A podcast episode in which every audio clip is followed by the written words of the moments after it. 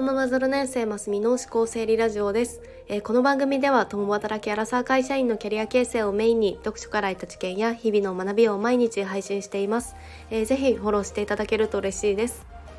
えー、昨日はあの時間不足の根本的な解決法ということをお話ししました。でやっぱり時間術って目が行きがちですよね。あの本当に時間が欲しいなと思って。でまあ時間は作るものっていう風に分かってはいてもあの時間は欲しいなと思いますよね。でそこであの、まあまずはこう、まあ、誰かがこうやっている時間術を、まあ、やみくもに取り入れるっていうよりはまず自分がどういうふうに時間を捉えているかっていうその時間感覚のタイプを知ってでその時間感覚に合った時間術とか時間効率を取り入れるのが、まあ、最適化できていいですよっていうようなお話をしました。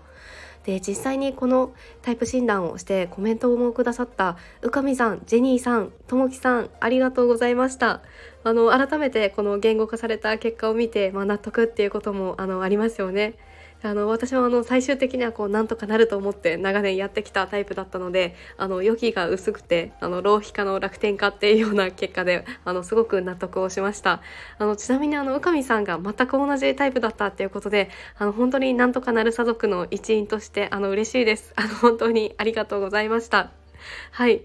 で今日はあのそもそも、時間術でこう時間をどうやりくりするかっていう前にあの時間のその余裕をどう取り戻すかっていうようなお話をしたいなと思います。でこれは同じく「YourTime」っていう本からその時間を取り戻すのに有効なトレーニングっていうのが書かれていてでこれはあのその時間感覚タイプに問わずどんな人にも共通してですぐに取り入れられるものだなと思ってでそれがちょっと面白いトレーニングだなと思ったのでご紹介したいなと思いました。はい、でこれ先にどんなものかお話しするとあの退屈を突き詰めるっていうあの真剣に退屈に取り組むっていうような トレーニングになります。もう退屈を極めるってこれ何なんだっていうふうに思いますよね。はい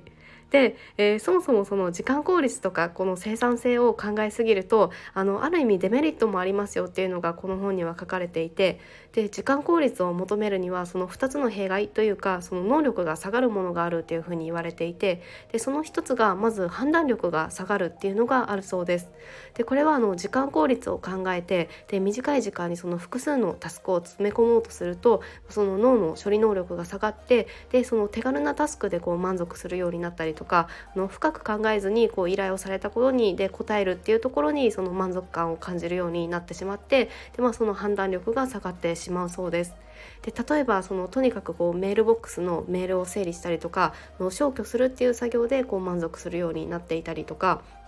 あとはこうパッとこう頼まれたことをその緊急度とか重要度を考えずに、まあ、どんどん引き受けてでそれをまあレスポンスよく答えることに満足しちゃうみたいなところで、まあ、判断力が下がるっていうようなことが起こるそうです。これあるあるではないですか？はいで2つ目はあの創造性が下がってしまうっていうこともあるそうです。でこれはあの仕事の時間効率を意識した結果そのアイデアを煮詰めるとかじっくり考えるっていうような時間もどんどん消化されていってしまうのでその問題解決ができなくなるっていうようなことが起こるそうです。でアイデアってその拡散的な思考が必要になるので時間効率っていうのはその逆の収束的な思考ばかり使っていることになるんですよね。で拡散と収束はあの対極に位置をしていてである意味これも時間効率を取るにはあのトレードオフなんだなっていうふうに思いました。はいでまあこういった、まあ、2つのデメリットも紹介されていたんですけれど、まあ、時間は有限だからこそ時間効率って私もめちゃめちゃ極めたいなっていうふうには思うんですが、まあ、こういったデメリットもあってでそれで今回、まあ、そもそもあの、まあ、時間効率を考える前に時間の余裕を取り戻すようなこともしたいなと思ってでそのトレーニングこれはいいなと思ったので、えー、ご紹介したいなと思います。で、えー、そのトレーニングっていうのはその徹底的にその退屈に取り組むっていうことなんですがで最近だとあの一流の機関なんかでも取り入れられているそうです。で例えばあのハーバード大学の授業でも実践されているのだともうちょっとこれはあの、まあ、実際やるには難しい あの内容なんですがあの一つの絵画をあの普通だと数分で見終えるものを3時間見続けるっていうような授業があったそうです。でこれめちゃくちゃあの3時間見続けるってめちゃくちゃちょっと退屈だなっていう風にあの思いますよね。でこれ実際にやってあの生徒の中でも本当にもうやっぱり10分ぐらいでやっぱ飽きてしまったりしてで中には1時間ぐらいでもう逃げ出すっていうような人も現れたそうです。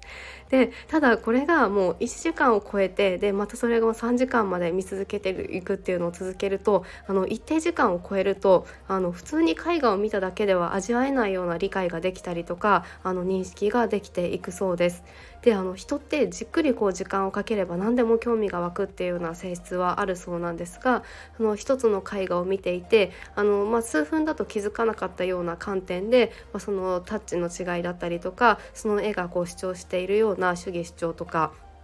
その味わう何その感じるものが違って見えてきたりとかっていうことがあのあったそうです。はいでこの真剣に退屈に取り組むっていうことはその明確な目的とか目標を持たないでそのじっくり時間をかけるっていうことになるんですがこれをあの一般的に私たちが取り入れるとするとあの本当に5分も最初は続けられないなって思うものをまずは5分から始めてみるっていうのが大事になるそうです。で例えば5分も続けられないな退屈そうだなって思うもので挙げられていたのは例えば瞑想とかデジタルデトックスとか絵画鑑賞。あとは難しい本を読むとかあとは気が合わない人と話すっていうようなことも紹介されていました。はい。この中であの5分もこれ続けられないなって思うものはありましたか？